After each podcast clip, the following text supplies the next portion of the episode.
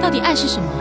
哦，爱就是为心上人无条件的付出牺牲，一心只想让他得到幸福快乐。错，爱是霸占、摧毁还有破坏，为了要得到对方不择手段，不惜让对方伤心，必要的时候一拍两散，玉石俱焚。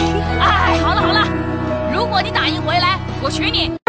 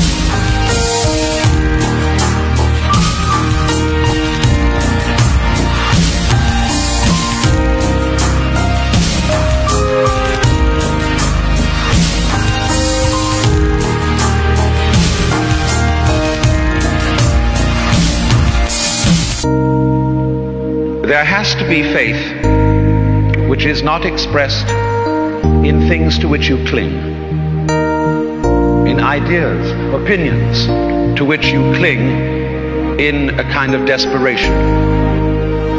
Faith is the act of letting go, and that must begin with letting go of God.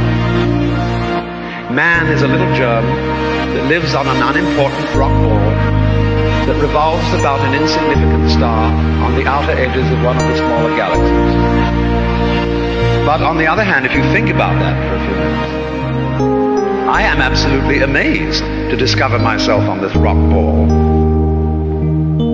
But you can always wake up.